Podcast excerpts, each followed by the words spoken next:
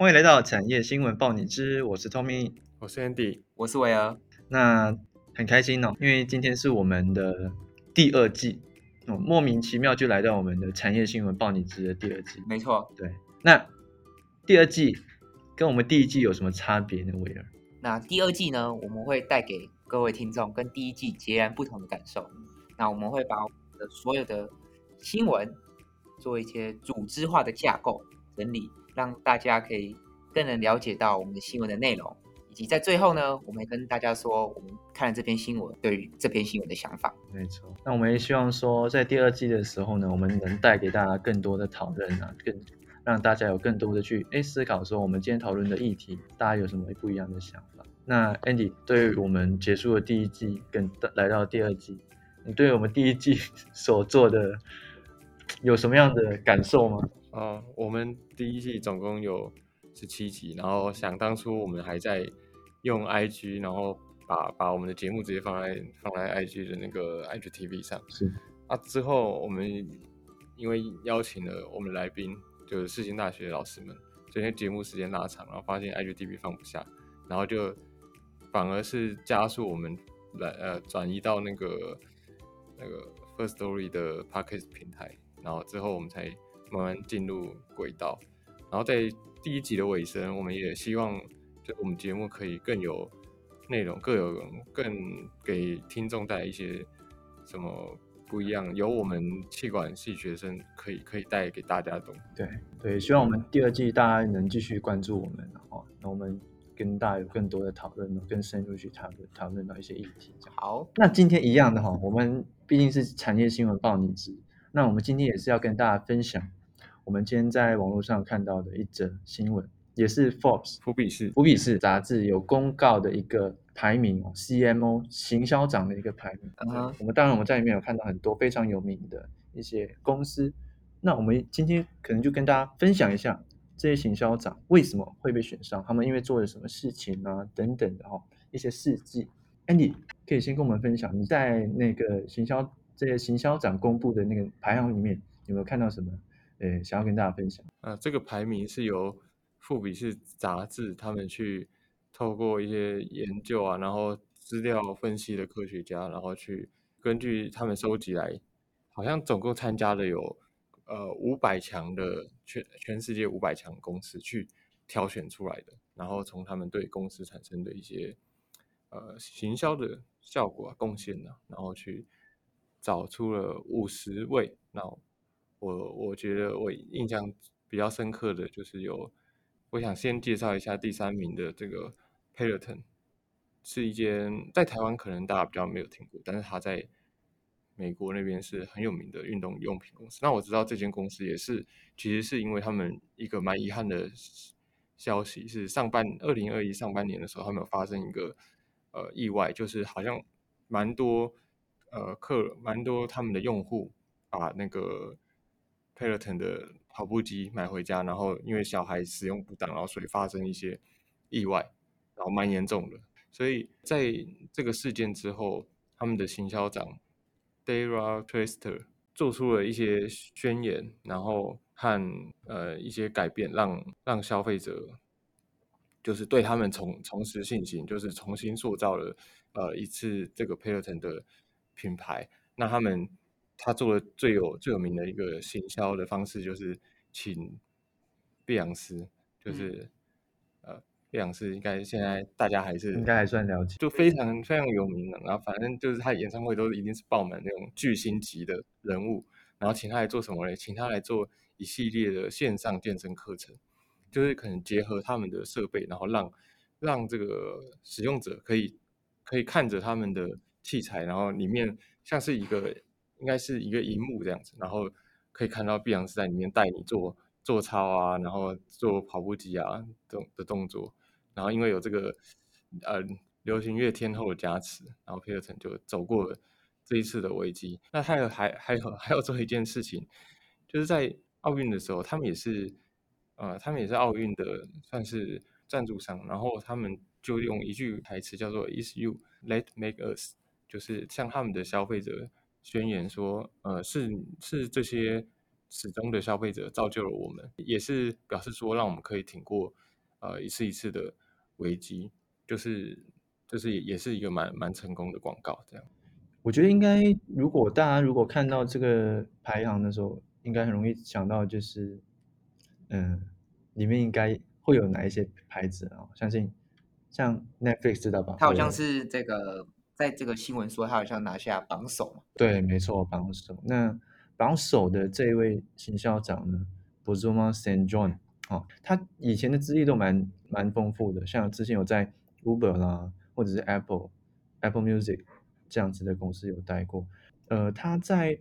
这个呃 Netflix 有有比较嗯大的是，大家应该都听过纸房子吧，非常有名的一个，在这一次的鱿鱼。鱿鱼游戏。对出来之前，大家应该都比较关注的是纸房子，对纸房子的那一系列的创意的那个活动，都是由他来呃举办的。那之前在呃，纸房子的首映的时候呢，他有操作一些手段哦，因为希望他他希望全球大家还是对于纸房子的这个呃系列带有一点好奇心哦，希望大家的好奇心存在，然后去增加了所谓的观看观看的那个呃人数，所以他在首映播放的首映播放是实体嘛，然后现场呢，他切断的所有的网络。哦，用这样的方式是避免禁止所有的现场的观众去分享、去爆雷。那爆雷了之后，哦，一如果一只要一一爆雷，大家应该知道新闻一定全爆了啊，死房子谁谁什么死掉了，东京死掉了什么之类这样，就会没有那个惊喜。对，就是惊喜感啊，利利用这样的手段啊，保保有大家对于那种呃纸房子那种系列的。其实这个这个新闻我有看到，而且他们会这样做的原因，还是因为。符合他们纸房子的剧情，我是我自己是没有看了，后面应该知道它是一个呃绑匪片嘛，它是算是就专门在讲什么抢劫啊，然后劫机啊之类的，他就塑造一个把那个这些很很忠实的观众，好像把他们绑架一样，然后把他们关在电影院上，电影院里面制造话题。嗯，我觉得这个蛮有趣，像你大家应该知道复仇者联盟吧？复仇者联盟最后一集的时候不是？很遗憾的就是钢铁人就牺牲了嘛，哦，爆雷，对，但是哎没爆雷，是几年几年前的电影了。但是我记得那时候他们没有操作什么手段，就是就制作人有出来讲说啊，希望大家帮帮帮帮帮忙，不要去跟其他人讲说发生什么事情。那很有趣的是，我身边没有人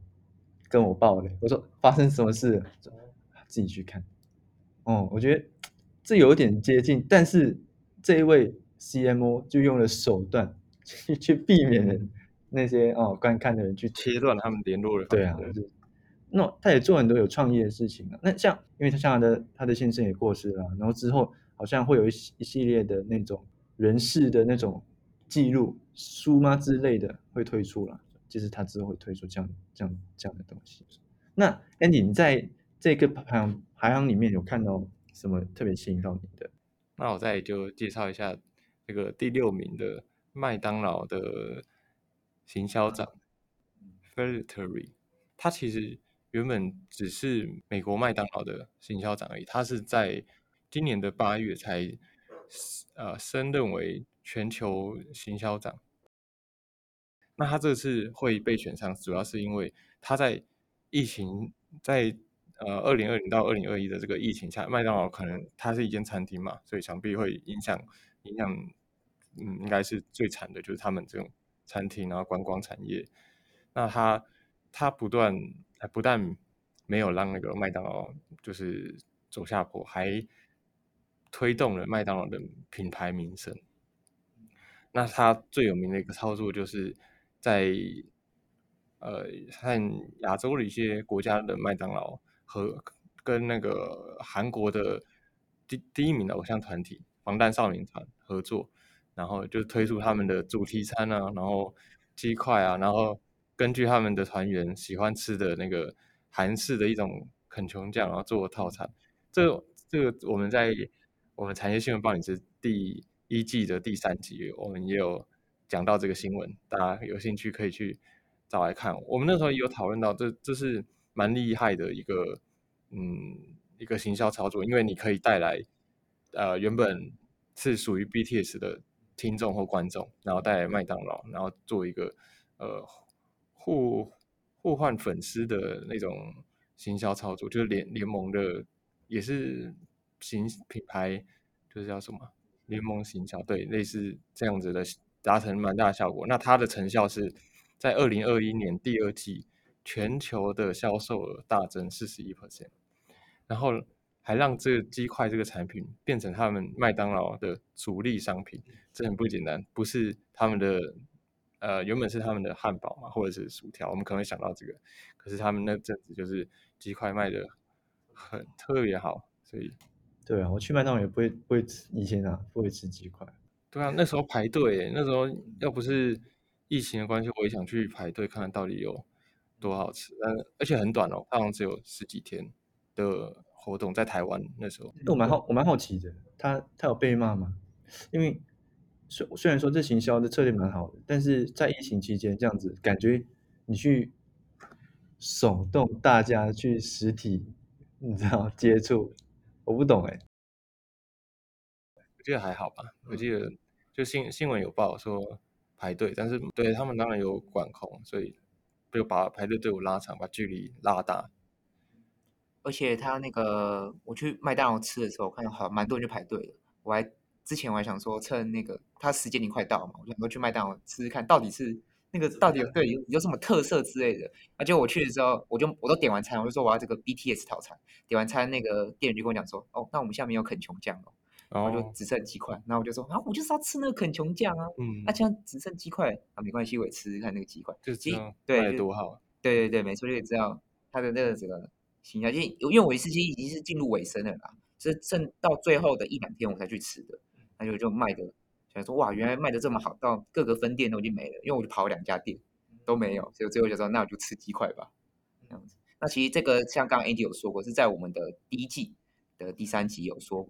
我们我跟我是我跟 Andy 在聊的这一集。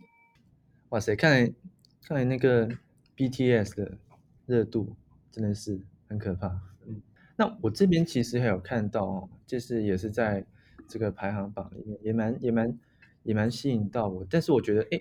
这这这也可能是跟疫情的关系哈，大家在行销上要跟顾客做接触，也是要做一些调整。然后我这边看到是排名第十的，这个叫 Mark Mark Preacher，他是 PNG PNG 的品牌，他是 C Chief Brand Officer，他不是 Marketing Officer。然后他他们主要在做的事情，就是因为疫情的时候啊，我们也知道 PNG 有很多自己底下有很多牌子嘛，很多产品。那他们在疫情期间呢，因为没办法实体做接接触，然后 PNG 呃推出了一个嗯线上的虚拟平台，他们叫 Life Lab。然后他们每一年都会办一个叫 CES 的这个嗯类似的产品呃推或者是展示的一种 conference 这样的这样的方式。然后他们推出了这 Life Lab 的这个平台了之后呢，透过这种呃线上虚拟的方式，来让嗯有兴趣的呃顾客啦，或者是呃合作伙伴啊，或者是呃大众啊，可以去到他这个 Life Lab 的平台上面，哎，去实体上去，在在虚拟的方式去不同的区域，哎去去看它这个产品，然后看一下有什么样的产品啊，或者新的产品啊，然后有趣的是，它它。不只是在里面，你只能看而已。它其实，在里面你可以有很多反应，你可以大笑，你可以拍手。所以，它利用这样的方式来去跟更多的人，在疫情的期间还能去跟呃，没办法见面，对，他就跟人家接触。所以，我觉得，哎，这好像是在疫情期间，好像比较大家都会往这样的方式走。那当然，他推出了这样蛮有趣的一个平台，去跟大家做接触。我觉得，哎。也蛮好的，而且我觉我觉得未来好像趋势虚拟这个东西好像现在也更对啊，他这样算蛮早，可能是元元宇宙始祖。呃，对对，元宇元宇宙这个事情也蛮有趣的哦。大家我觉得大家也可以多关注我们，搞不好我们以后会讨论一下这个议题，蛮最近也蛮夯的议题。因为我在台湾好像也有看到蛮多很有趣的那个行销案，好像是。我最近去之前，我有一次去我家旁边那个新开一间可不可饮料，我就发现说，原来他诶，他跟这个宝可梦的这个联手推出这个饮料的外包装。除了外包装，他好像也有推出那个呃随身杯，还有一些杯垫那些等等的。对，它其实是跟一个陶瓷品牌然后合作推出那个用用那个比较古典的方式，青花瓷方式画出那个宝可梦图案在他们的饮料杯上，然后还有嗯，好像是几点，然后可以换他们的随行保温杯。然后其实他们这个行销，我觉得最让我呃感到惊奇的是，有一次我去那个信义区，就星光三月那边，然后看到他们就是还有办实体的活动，就是你可以排队，然后跟他们的皮卡丘人偶拍照，就是皮卡丘的那个人偶，然后好像还有摆一台呃彩绘成他们那个跟他们杯子一样，有画一些青花瓷皮卡丘的图案，就宝可梦的图案。哦，然后吸引我那时候看到超多人在排队，就是想要。想要跟台那台车拍照啊，然后想要拿那个贴纸，所以就是其实行行行销学我没有学到，它不是只是一个广告，它应该是一整套的，就是会有从各个面向去做。所以一个好的行销长，就就讲回来，这是一个好行销长。你看我们的案例里面，它也不是只有说广告，它可能是一个策略的制定，或者是一个危机处理的能力。然后这些都是行销长很重要的能力，也是把怎么把品牌可以推升到更高的地位的一个很重要关键。好，那我们今天的第二季的第一集哈，还是非常兴奋，然后就到这边结束了。那一样，如果大家对我们呃喜欢我们七七报的话，或者是对我们其他过去第一季所呃上架到的。上架的那些集数有兴趣的话，也请大家去听听。到 Podcast 平台搜寻我们 c h i t Bar，然后或者是到我们的 IG，到我们的 Facebook 去关注我们哦。然后另外呢，我们最近呢也有把我们的一些呃，我们想要听到我们观众的想法，对，没错。然后我们把一个问卷的连接丢到了我们的 IG 的呃跟 Facebook 的那个首页上哦。然后再请大家哎对我们的呃这个 Podcast。有什么期待，或者你想要听到什么，或者对我们的看法是如何，就跟我们讲一下。那我们都会在这个呃呃，在录产业学报引字的时候，然后就会把问题呢回回答给观众。你们的看法，我们都就是有都有在听。的问题可能会出现在我们的节目里。对对，比如说你想看到 Andy 再去体验些什么事情啊？我也想看到 Andy 打改造啊之类的哈，大家也可以跟我们说。你可以在我们的 Google 表单上跟我们讲。好，那我们今天就到这边，谢谢大家，谢谢，拜拜，下次见，拜拜。